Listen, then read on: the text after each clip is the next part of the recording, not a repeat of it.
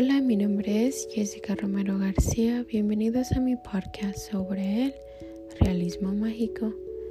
Mi tema principal es el realismo mágico porque fue un movimiento muy grande en la historia de la literatura de Latinoamérica. El realismo mágico comenzó en el año 1950 en Latinoamérica. Es un estilo literario que muestra una actitud frente a la realidad que se habla. Se usa un tiempo presente, pero incluye cosas sobrenaturales.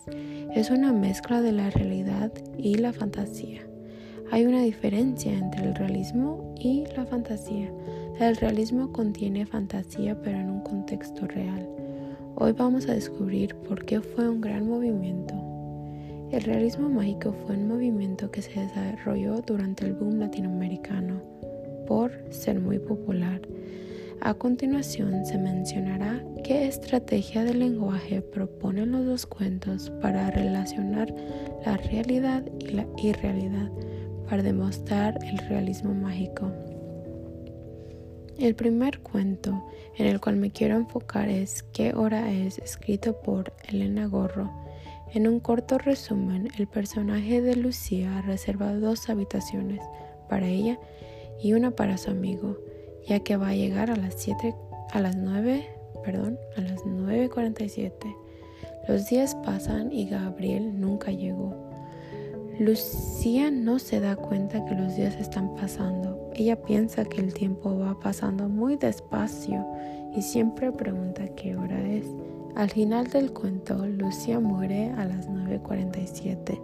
Brunier, un empleado del hotel, se dio cuenta que la señorita ya había muerto sin ver a su amigo, en el cual él pensaba que era su amante.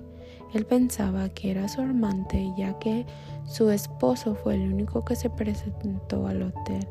A las 9.47 un hombre llegó al hotel diciendo que una amiga le había reservado una habitación. Se llamaba Gabriel. Se quedaron en shock. Por fin, al fin había llegado el dichoso Gabriel, pero la señorita ya había muerto. Cuando fueron a ver si Gabriel estaba en su habitación, él ya no estaba. Decidieron ir al cuarto de la señorita ya que se les hacía muy raro, pero no lo encontraron, solo sus pertenencias. Se quedaron otra vez en shock porque no aparecía por ningún lado. Se quedaron pensando que tal vez Gabriel era un fantasma. Antonio Planes en el realismo mágico hispanoamericano ante la crítica explica qué es el realismo mágico. El término realismo mágico se ha venido usando en Hispanoamérica por casi cuatro décadas para referirse a una categoría de la literatura fantasía que reacciona ante el realismo literario. Con esto en mente podemos analizar con más profundidad mi pregunta. ¿Qué estrategia de lenguaje proponen los dos cuentos para relacionar la realidad y la irrealidad para demostrar el realismo mágico? En el cuento de Elena Gorro, ¿qué hora es? El tema del tiempo es un elemento fundamental para su tipo de realismo mágico. Su estilo literario procede del lenguaje expresivo y preciso la razón es porque se menciona cosas ilógicas e irreales. Lo más interesante es que se puede observar cómo el cuento tiene una narrativa dinámica. Sus personajes son presentados como personas reales que al final poseen características mágicas de cierta manera. En este cuento, el realismo mágico transporta al lector hacia otro mundo, ya que uno podría tener la sospecha de que Gabriel era alguien real o falso. Ambas reacciones serían válidas, pero ya después de analizar el lenguaje y la técnica en lo general, uno se puede dar cuenta de que era un personaje que solo existía en la mente de Lucía. Ángel Balbuena es otro crítico presentado en El realismo mágico hispanoamericano ante la crítica. Él menciona que para dar sentido a la realidad americana se necesita una dimensión ilusora, una fantasía, un mito.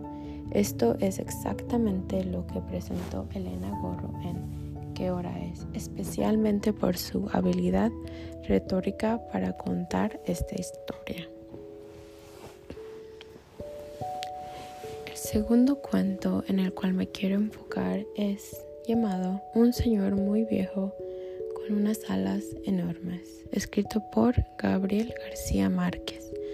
Este cuento se trata de un señor que se llama Paleyo, su esposa y su hijo que está enfermo. Un día a lo lejos Paleyo miró a un señor muy viejo con unas alas enormes. No sabía qué era y mejor lo encerró con las gallinas. El hijo de Paleyo estaba enfermo, pero desde que apareció el Señor se curó. Fue como algo mágico. El pueblo se dio cuenta de que Peleyo tenía al Señor y lo trataban muy feo. Pagaban por, por ir a verlo y todos lo trataban muy mal y no le daban absolutamente nada. El tema de la parodia es fundamental para su tipo de realismo mágico. Márquez imagina situaciones crueles que hacen que el lector se imagine más sobre el tema. Imágenes y Palabras, un señor muy viejo con unas alas enormes mencionan lo siguiente.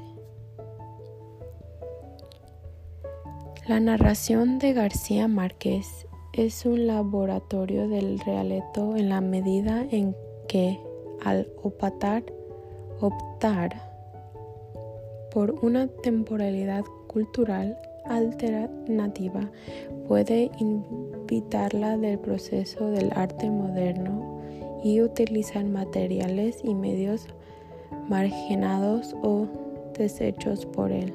Su estilo literario en este cuento es la alegoría. Con este estilo realiza un mensaje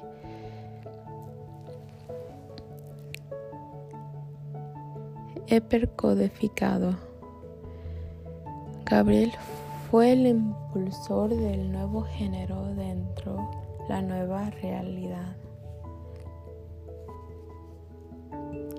o mejor vista como la novela realista. Con esto en mente, uno se puede dar cuenta de que la literatura empezó a cambiar desde el momento con desde este momento con sus cuentos que expresan cosas de una manera magistral. La estrategia del lenguaje que se usa para distinguir la realidad y lo sobrenatural es exagerar lo real para que existan límites entre la verdad y la fantasía. Para concluir, Ambos cuentos son ejemplos del realismo mágico. La razón por la cual escogí estos dos cuentos y no otros fue porque me encantó que los dos no los tuve que leer dos veces. Y en todos modos así me quedé en shock. Mi mente se quedó en shock porque sabía que no era un cuento real, pero se escuchaba como una historia tan real que hizo cuestionarme mi propia inteligencia ese es el poder del realismo mágico y eso me encanta. El lenguaje que usaron fue fundamental para que esto pudiera pasar. Uno de los elementos que ambos cuentos tienen en común, aparte del estilo literario, es su narrativa dinámica. El personaje principal nos lleva hacia otro mundo para distinguir la realidad y la irrealidad. Y al final los mismos personajes nos hacen entender que todo es solo una fantasía que sucede en un contexto real. Ya que sabemos más sobre el estilo de ambos escritores, hablemos sobre la pregunta una vez más.